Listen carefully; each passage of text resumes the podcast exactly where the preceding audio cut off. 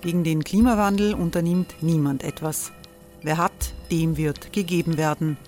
Und Frauen verdienen weniger. War ja immer schon so.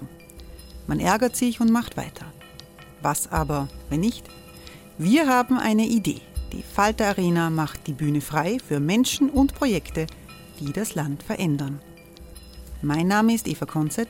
Ich leite das Politikressort im Falter. Und am Sonntag, den 26. Mai, veranstalten wir im Wiener Stadtsaal die nächste Falter Arena.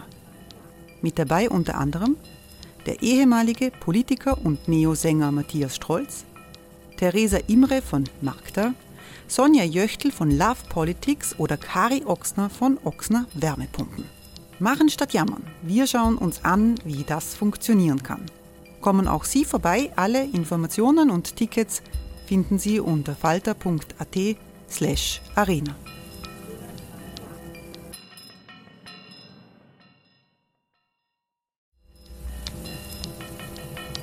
Falter-Podcasts werden durch Werbung unterstützt.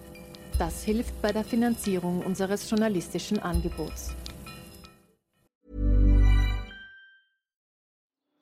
Die Erderhitzung ist kein Gefühl, aber mit vielen Gefühlen verbunden. Sorgen etwa oder Angst. Eine Veranstaltung gegen diese Ohnmacht ist Tipping Time, eine Klimakonferenz der Zivilgesellschaft. Von 9.5. bis 11.5. findet Tipping Time in Kooperation von Globe Art, Solektiv und Tangente St. Pölten statt und lädt ein zu Diskurs, Diskussionen und Workshops mit namhaften Vortragenden wie Nikolai Schulz und Friederike Otto. Weitere Informationen finden Sie auf www.tangentesanktpölten.at.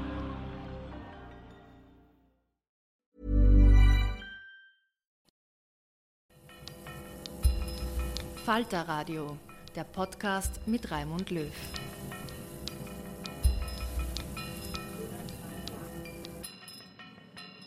Sehr herzlich willkommen im Falter. Selten sind die Widersprüche der globalisierten Welt so deutlich geworden wie in der Pandemie.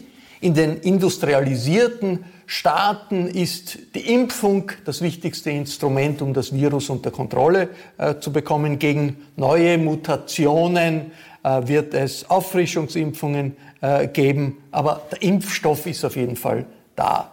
Die Staaten, die reich sind, haben auch die Möglichkeit, die wirtschaftlichen Folgen dieser Pandemie abzufangen. Ganz anders dagegen die Situation in, äh, im globalen Süden, in Afrika, in Lateinamerika, in Teilen Asiens tobt die Pandemie äh, fast unge ungebremst und äh, das zeigt uns doch, wie äh, unser Globus gegen globale Bedrohungen schlecht gerüstet ist. Zu den Stimmen, die äh, von Anfang an auf die Gefahren des globalen Ungleichgewichts in der Pandemie hingewiesen hat, war die Sozialanthropologin Shalini Randeria, die ich jetzt zu einem Faltergespräch sehr herzlich begrüße. Guten Tag, Frau Professorin. Guten Tag. Dieses Gespräch wird Falter-Journalistin Anna Goldenberg mit mir führen. Hallo Anna. Hallo. Frau Professorin Shalini Randaria ist in Indien aufgewachsen, in einer Familie indischer Intellektueller und Unabhängigkeitskämpfer. Sie hat viele Bücher geschrieben, an zahlreichen Universitäten unterrichtet. In Wien äh, hat sie das Institut oder leitet noch das Institut äh, für die Wissenschaften vom Menschen. Diesen Sommer ist sie zur Rektorin der Central European University ernannt worden. Das ist die prestigeträchtige Universität, die äh, von der ungarischen Orban-Regierung aus Budapest vertrieben wurde und die jetzt in Wien eine neue Basis gefunden hat. Frau Professorin, lassen Sie uns zuerst über die Widersprüche der Globalisierung in dieser Zeit der Pandemie sprechen. Es ist doch frappierend. Das Bewusstsein ist da. Das ist ein globales Problem. Aber die Auswirkungen zu bekämpfen, dass es sich hier nicht um ein Problem handelt, das in einzelnen Staaten, in einzelnen Regionen auftaucht, sondern auf dem gesamten Globus, sind minimal. Der EU-Außenpolitikchef Borrell sagt, ich zitiere ihn hier, seine Zahlen in Europa sind 60 Prozent der Bevölkerung geimpft, in Afrika sind es zwei oder drei Prozent. Warum sind die Auswirkungen dieser Erkenntnis, das ist ein globales Problem, so gering? Das ist eine komplexe Frage, Herr Löw. Also ich glaube, einerseits haben wir schon letztes Jahr, wenn Sie sich erinnern, zu Beginn der Pandemie panische Reaktionen gesehen, Grenzschließungen, auch innerhalb Europas. Es ist nicht nur ein äh, Gefälle zwischen globalen Süden und ähm, Europa oder Amerika, sondern auch dieser Rückzug in nationalen Grenzen, war die allererste panische Reaktion. Lass uns nicht medizinische Güter über die Grenze ähm, importieren lassen, exportieren lassen. Äh, die ähm, äh, amerikanische Regierung hat aufgehört, nach Kanada Sachen zu schicken. Äh, die Deutschen wollten nicht in anderen europäischen Ländern äh, exportieren. Also das heißt, die erste Reaktion war, jede Regierung soll nur die eigene Bevölkerung schützen. Insofern ein Rückfall in den Nationalismus, das war das Erste, was wir beobachtet haben. Seitdem, glaube ich, hat sich schon was geändert. Die düstere Prognosen, dass durch diese Pandemie die ganzen Global Supply Chains kaputt gehen werden, das ist eigentlich ein ähm, ähm, äh, negativer Effekt auf globale Interdependenzen haben wird. Das hat sich so im Großen und Ganzen nicht bewahrheitet. Äh, wir haben gesehen, dass globaler Handel etwas ähm, äh, weniger wurde, aber ist nicht signifikant weniger dadurch geworden. Die äh, Impfgerechtigkeit oder die Impfungerechtigkeit, muss man sagen, die ist aber eklatant. Es ist, als ob jede Regierung sich zuständig fühlt nur für die eigenen äh, Bevölkerung, was politisch verständlich ist, aber epidemiologisch von gesundheitspolitischen her ein fataler Fehler ist, weil bis wir diesen Virus überall ausgerottet haben, ist keiner von uns sicher. Jetzt haben die Vereinten Nationen ein eigenes System aufgestellt, um auch arme äh, Staaten äh, mit Impfstoffen äh, zu versorgen. COVAX heißt das. Die reichen Staaten zahlen ein, die Armen sollen das bekommen. Es wird verteilt von äh, internationalen Experten, NGOs, der Weltgesundheitsorganisation. Aber das funktioniert offenbar nicht. Wo ist das Problem? Ist, wird da zu wenig Geld aufgewendet oder was ist äh, sonst das Problem? Die Probleme sind ähm, äh, vielfache. Also einerseits ist natürlich zu wenig Geld in den COVAX äh, reingeflossen. Ähm, alle wussten, dass es nicht ausreichen würde. Zweitens, in einigen Ländern, wo, äh, und Indien wäre ein gutes Beispiel dafür, wo eigentlich nicht nur genügend Impfstoff vorhanden sein sollte, sondern auch die Infrastruktur vorhanden sein sollte, gesundheitliche Infrastruktur. Sogar Indien ist ein Land, wo 60 Prozent des weltweiten Impfstoffs hergestellt wird. Und auch dort herrscht Mangel, weil zu viel von diesem Impfstoff exportiert wurde. Ähm, das ist das umgekehrte Problem, äh, wenn Sie wollen.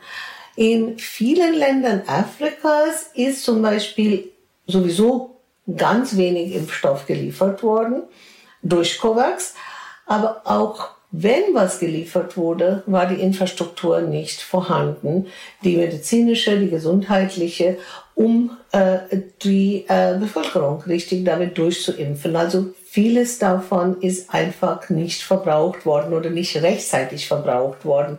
Sie haben die in der Presse gelesen, Israel hat zu viel Impfstoff gehabt und hat versucht, das loszuwerden und es hat nicht geschafft, rechtzeitig diesen Impfstoff woanders hin ähm, bringen zu lassen. Weil er verfallen ist und, und weil das mit ist. extremen und, niedrigen Temperaturen die Transporte notwendig ja, sind. Ja, also das heißt, wir haben wirklich ähm, äh, äh, ökonomische äh, Ursachen für die ungleiche Verteilung. Wir haben auch ähm, Mängel äh, an Produktion. Wir haben brachliegende Produktionskapazität. Äh, insgesamt haben wir zu wenig Impfstoff. Das muss man erstmal auch zur Kenntnis nehmen. Dann haben wir Verteilungsprobleme.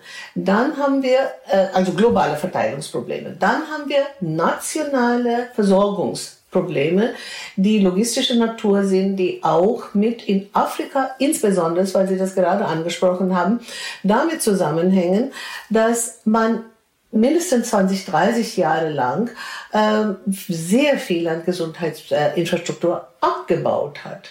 Durch die Austeritätspolitik, die diesen Ländern durch ihre hohe Verschuldung äh, aufoktroyiert wurde. Und da sind die auch die internationale Organisation, die Weltbank und äh, Internationale Währungsfonds daran schuld. Anna. Ja, äh, Frau Randeria, Sie haben ja schon ganz früh verlangt äh, mit anderen, dass die Patentrechte der Pharmaindustrie ausgesetzt werden wollen für die Covid-Impfungen. Das verlangt jetzt inzwischen auch die beiden Administrationen in den USA. Ähm, ich habe da zwei Fragen an Sie. Das eine wäre in diesen ökonomischen Problemen, die Sie da jetzt aufgezählt haben bei der Impfstoffverteilung, welchen Faktor spielt da dieses Patentrecht? Und das andere ist, dass die, ähm, das Gegenargument der großen Firmen ist ja, dass wir diese Patentrechte bewahren müssen, weil ja enorme Kosten in der Entwicklung sind und dass das die Pharmaindustrie und die Medikamenteentwicklung schwächen würde. Was halten Sie dem entgegen? Also ich habe äh, ganz früh in der Debatte im letzten März in einem Interview mit der Zeit gesagt, wir brauchen zwei Sachen. Die Patentrechte müssen ausgesetzt werden und äh, also über die Impfstoffe und die Medikamente, die noch gar nicht entwickelt worden waren damals, die befanden sich schon in, nur in den Anfängen. Und zweitens Schuldenstreichung. Beides muss. Also nur Patentrechte alleine aufzuheben, wird nicht für, wird für keine äh, Gerechtigkeit bei Impfstoffverteilung sorgen. Wir müssen tatsächlich diese hochverschuldete Länder, das sind die ärmsten Länder in der Welt, äh, da muss man wirklich äh, ein Moratorium mindestens, wenn nicht Schuldenstreichung vornehmen. Die Schuldenlast macht es unmöglich, dass man äh, gesundheitliche Infrastruktur, die nötig ist, also bitter nötig ist, jetzt aufbaut. Zu Patentfragen. Äh, da sind mehrere Aspekte zu nennen. Zum einen ist das so, dass die Patente, und das muss man verstehen, die schaffen Monopolstellung. Das heißt, die, äh, äh für die ähm, äh, Firmen, die diese Patentrechte beanspruchen, damit natürlich hemmen sie gerade die, äh, ähm, äh, eine gerechte Verteilung, einmal durch die Preispolitik und andererseits durch die Einschränkungen, die diese Patente auferlegen. Das Problem hier wird wirklich brisant, weil die, gerade die Covid-Impfstoffe sind mit öffentlichen Geldern erforscht worden. Die Forschungs- und Entwicklungsbudget für diese Impfstoffe kommt nicht aus der Pharmaindustrie. Die kommt entweder aus ein paar Privatstiftungen, unter anderem von den Gates, äh, äh, Bill Gates Stiftung, aber auch von anderen äh, Privatstiftungen. Ähm, und sie kommt aber zum großen Teil aus öffentlicher Hand.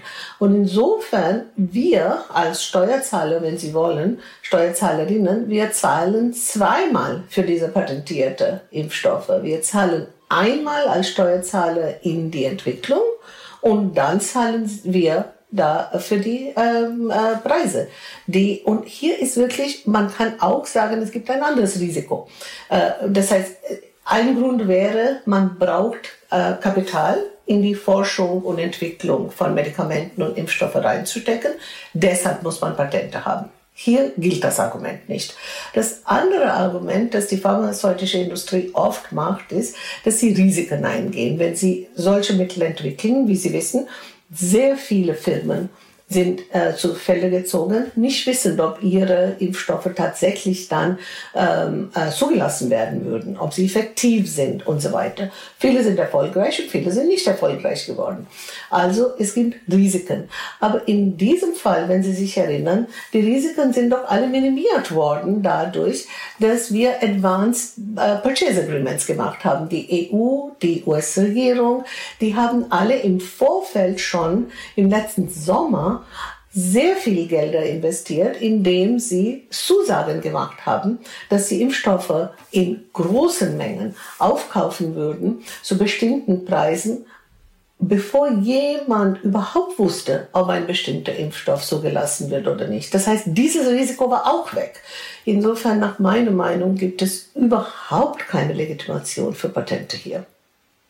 Shalini Randaria, lassen Sie uns über die Central European University sprechen. Sie sind jetzt neue Chefin äh, dort. Die äh, Central European University war ursprünglich in Budapest, äh, hat in Budapest gelehrt, in Budapest funktioniert. Dann gab es die Kampagne von Orban, antisemitische Kampagne gegen George Soros. George Soros, der Philanthrop, der, Militär, der Milliardär, der äh, die CEU mit vielen anderen äh, NGOs auch mit gegründet hat und die CEU, Central European University, ist aus Budapest vertrieben worden nach Wien. Für unsere Zuseherinnen und Zuseher, die die Institution vielleicht nicht so gut kennen, was ist das Besondere an dieser Universität, das Sie dazu gebracht hat zu sagen, ja, das mache ich dort, neue Chefin zu werden? Also, also rein biografisch muss ich sagen, ich war dort Professorin vor 20 Jahren. Ich habe, äh, und vielleicht muss man einen Schritt äh, noch weiter zurückgehen. Die Universität wird dieses Jahr 30 Jahre alt. Die wurde 91 gegründet und zwar nicht in Budapest, sondern in Prag. Und mm, als sie in Prag gegründet wurde, äh, war kurz danach äh, die, ähm, äh, das Institut für Soziologie in Warschau gegründet worden, weil die ursprüngliche Idee war, eine dezentrale mitteleuropäische Universität zu haben. Das war kurz nach dem Zusammenbruch des Kommunismus. Äh, und die Idee war, man würde sozusagen in diesen ehemaligen kommunistischen Ländern eine äh, liberale äh, Bildungsinstitution schaffen, die der Rechtsstaatlichkeit, Menschenrechte, Demokratieforschung äh, und auch die Erforschung von sozialpolitischen, ökonomischen Wandel verpflichtet wäre. Bald stellte sich heraus, dass sie sich aus äh, Prag zurückziehen müsste, wegen politischen Druck. Äh, Drucks und äh, aus, äh, dann war sie in Budapest. Und das Problem war, die Universität in Budapest zu halten äh, mit ein einziger Abteilung, die Soziologie in Warschau. Und das heißt, ich war vor 20 Jahren beauftragt worden, die Soziologie nach Budapest zu bringen, damit die Universität dann alle Institute unter einem Dach in Budapest verneinen kann. Und äh, seitdem kenne ich die Universität gut, bin äh, eng damit verbunden gewesen. Ich bin selber dann nach Zürich berufen worden, paar Jahre später und habe die CU verlassen äh, und war lange Jahre in der Schweiz, bis ich nach äh, Wien kam vor sechs Jahren. Und äh, seit fünf Jahren bin ich äh, Mitglied im Aufsichtsrat, im Board of Trustees äh, der CU. Damit anders wieder mit der CU verbunden. Also mich verbindet äh, äh, nicht nur das ähm, äh, meine eigene Biografie sozusagen seit Jahren mit der CU, sondern auch äh, natürlich die Prinzipien und die Werte, für die diese Universität steht, stehen wirklich im Mittelpunkt äh, meiner Forschung. Demokratieforschung, Sie kennen meine eigene Post Podcast Democracy in Question, die auch sehr viele Fragen der Backlash gegen Demokratien heute weltweit äh, thematisiert. Ähm, was mich auch an der Universität natürlich ähm, sehr interessiert, ist eine englischsprachige Universität, die ähm, Bachelorstudien neu hier aufbauen wird oder hat schon äh, seit äh, einem Jahr. Äh, sie war in Budapest nur eine Graduiertenuni. Die hatte nur Masterstudiengänge und Doktoratstudiengänge. Aber jetzt hat sie alle drei Stufen. Die ist eine sehr kosmopolitische Universität. Die Studierenden kommen aus 100 ähm, äh, Ländern. Die Lehrenden kommen aus mehr als 50 Ländern. Also es ist irgendwie, diese Universität spiegelt in sehr vielen Punkten meine eigene äh, Biografie wieder. Denn äh, äh, fast mehr als die Hälfte der Studierenden kommen aus Ländern des globalen Südens. Anna. Und Sie haben schon, Sie haben schon erwähnt, eine Sache, die jetzt in Wien neu ist, weil äh, die durch den Umzug ist, dass es jetzt Bachelorstudien gibt. Das ist aufgrund des Privathochschulgesetzes so. Und was ist noch anders in Wien als in Budapest? Also wir haben natürlich unsere wunderschönen Campusgebäude in ähm, Budapest äh, verlassen müssen. Äh, wir sind im 10. Bezirk in äh, Favoriten. Äh, ähm, das ist ein ganz anderes ähm, äh, Umfeld als in äh, Budapest. Wir bauen gerade, entwickeln, äh, bauen ist nicht äh, richtig, wir renovieren. Äh, wir werden renovieren auf Baumgartenhöhe. Unser neuer Campus, äh, Otto Wagner Campus, das ist ein fünfjahres ähm, äh, Bauprojekt, Renovierungsprojekt. Das ist auch ganz neu. Die Bachelorstudiengänge sind natürlich ähm, eine Herausforderung für eine Universität, die bisher nur äh, Graduierten äh, Studiengänge hatte. Wir haben drei äh, und die sind alle interdisziplinär. Und diese Interdisziplinarität ist schon in der Forschung vorhanden gewesen. In der Lehre in dieser Form ist sie auch neu hier. Spielt eigentlich Dann, George, äh, bitte Anna, Entschuldigung. Ähm, es, es, hat äh, im letzten Jahr hat einige Schlagzeilen gegeben, weil Studierende und ich glaube auch Lehrende hier in Wien Probleme hatten mit ähm, der Visa-Erteilung, die MA 35. Ähm, haben Sie da auch ähnliche Erfahrungen gemacht? Schwierigkeiten hier eine Aufenthaltsbewilligung zu also bekommen? Also ich, ich äh, habe das aus den Zeitungen letztes Jahr äh, gelesen. Äh, dies Jahr weiß ich noch nicht, äh, wie äh, die genaue Situation ist. Natürlich in diesem Jahr wie im letzten Jahr ist die Gesamtsituation mit äh, äh, Wiesen auch durch äh, die Covid-Einschränkungen ähm, äh, beeinträchtigt, weil in vielen Ländern, also Indien ist ein gutes Beispiel hier, äh, sind die Visa-Abteilungen nicht offen, damit die Studierenden nicht rechtzeitig, äh, die Botschaften sind zu etc. Also das heißt, es sind schon Sonderbedingungen in diesem Jahr. Sie fragen nach meinen eigenen Erfahrungen. Ich brauche jedes Jahr oder alle zwei bis drei Jahre in Wien auch ein Aufenthaltserlaubnis hier. Ich habe einen indischen Pass und äh, muss daher auch selber zu RBA 35 gehen. Und vielleicht äh, erzähle ich nur eine lustige Geschichte hier, weil das letzte Mal, als ich meine Rot-Weiß-Rot-Karte in Rot-Weiß-Rot Plus ändern lassen wollte, äh, saß ich da und habe äh, alle Dokumente, die man äh, braucht. Äh, ähm, äh, und das sind wirklich ein ganzer Stapel, so 15, 20 Dokumente musste man mitbringen. Hatte ich mit und unterhielt mich dann mit der Mitarbeiterin, habe sie alle ihr vorgelegt und plötzlich sagte sie, aber es fehlt ein äh, Dokument und äh, das wäre nämlich ein ähm, Deutschprüfungszeugnis. Und ich habe gesagt, äh, was brauchen Sie da? Ja, Sie müssen nachweisen, dass die B2-Stufe äh, ähm, in äh, Deutsch absolviert haben. Und habe ich gesagt, sorry, ich habe keine einzige Deutschprüfung in meinem Leben gemacht.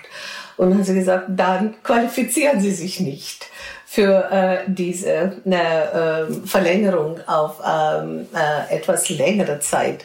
Und äh, dann habe ich gesagt, ich hätte aber einen äh, Doktortitel, also Habilitation habe ich weggelassen und habe meine äh, äh, Urkunde für meine Promotion aus der Freien Universität Berlin ihr gezeigt.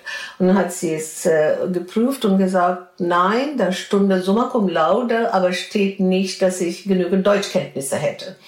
Und daher die Frage bleibt im Moment offen. Also summa cum laude ist die beste Note, die man bekommen kann für eine Habilitation, oder? ja, In Berlin aber und überall sonst auch. Aber das zeigt nicht, dass mein Deutsch summa cum laude ist.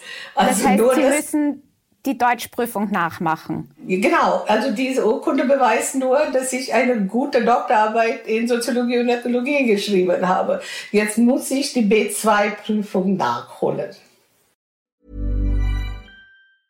Burrow is a furniture company known for timeless design and thoughtful construction and free shipping, and that extends to their outdoor collection.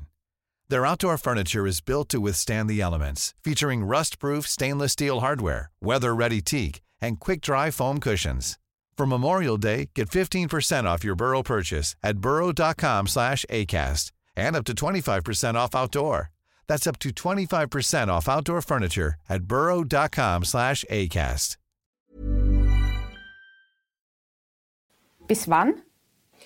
Ich glaube relativ bald, äh, in den nächsten zwei Monaten, wenn ich dazu komme.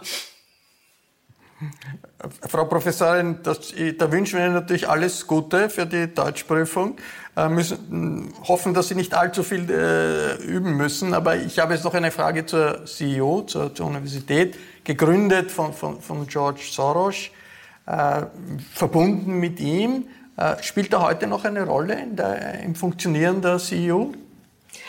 Nein, im Sinne von, natürlich ist er mm, äh, Mitglied im äh, Board of Trustees, aber in, äh, das war er immer äh, von Anfang an aber hat eigentlich äh, die ähm, akademische Lehre oder Forschungsrichtungen äh, oder äh, andere operative, strategische äh, Entscheidungen äh, nie äh, beeinflusst oder äh, bestimmen wollen.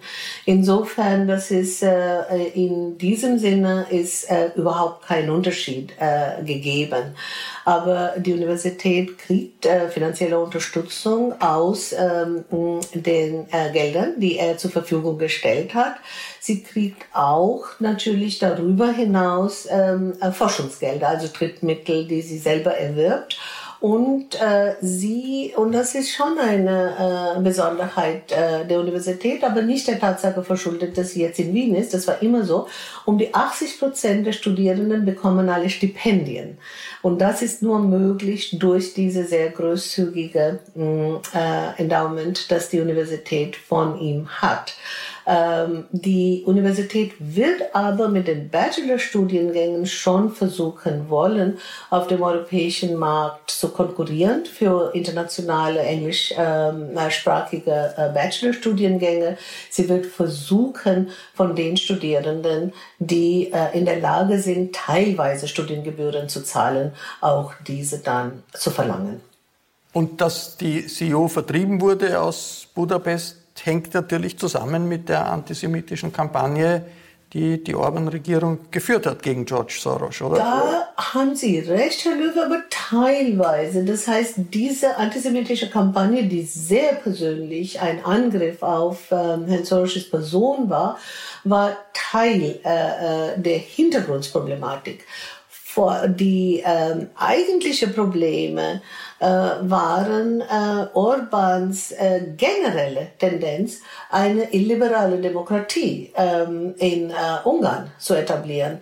Das heißt, ähm, die CDU steht, wenn Sie wollen, für alles, äh, andere als eine illiberale Demokratie. Sie steht für eine offene, plurale Gesellschaft, also Open Society, wie das auf Englisch heißt, nach Karl Popper eine, äh, eine Universität, die für kritische Reflexion gesellschaftspolitischer Probleme steht, für akademische Freiheit, Freiheit von Forschung und Lehre ähm, und wirklich alles, äh, was totalitäre Regime die Stirn bieten würden. Und das ist natürlich für eine Regierung wie Orbans die Universität ist ein Dorn im Auge.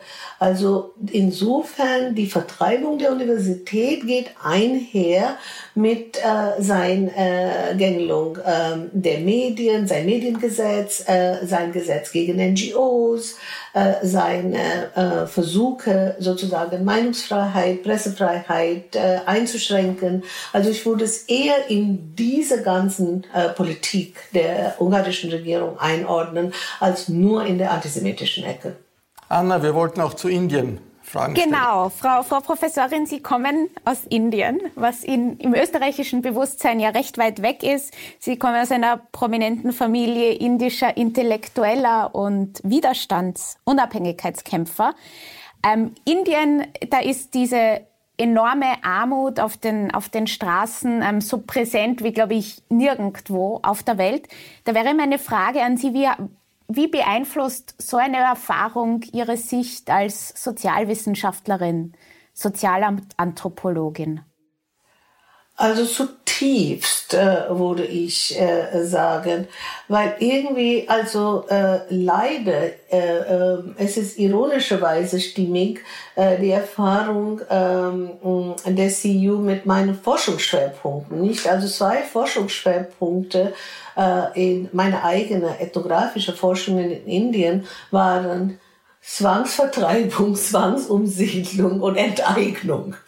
Das sind genau die Themen, die die CU jetzt äh, beherrschen. Also ich habe sehr, sehr viel über mh, Zwangsvertreibung äh, von ärmeren ähm, äh, Bäuerinnen, Bäuer, Bauern äh, vom Land, die äh, Landwegnahme äh, durch äh, Privatkonzernen äh, inländischen und ausländischer Herkunft in Indien, äh, durch Minengesellschaften zum Beispiel, äh, auch die äh, Enteignung in ähm, äh, Sachen geistigen Eigentumsrechte. Also ich habe viel früher zu Patente gearbeitet, nicht zur ähm, äh, Frage der äh, medizinischen Patenten, sondern äh, zu ähm, äh, Basmati-Reis zum Beispiel. Also wem gehört äh, die, äh, also wie kann, weil wie kommt es dazu überhaupt, dass man den Basmati-Reis, den Sie vielleicht kennen, ähm, wie kann dieser Reis, der in Indien und Pakistan angebaut wird, so Eigentum, äh, geistiger Eigentum von einer amerikanischen Firma werden? Und der wird dann äh, weltweit verkauft als Texamati, weil diese Firma in Texas beheimatet ist.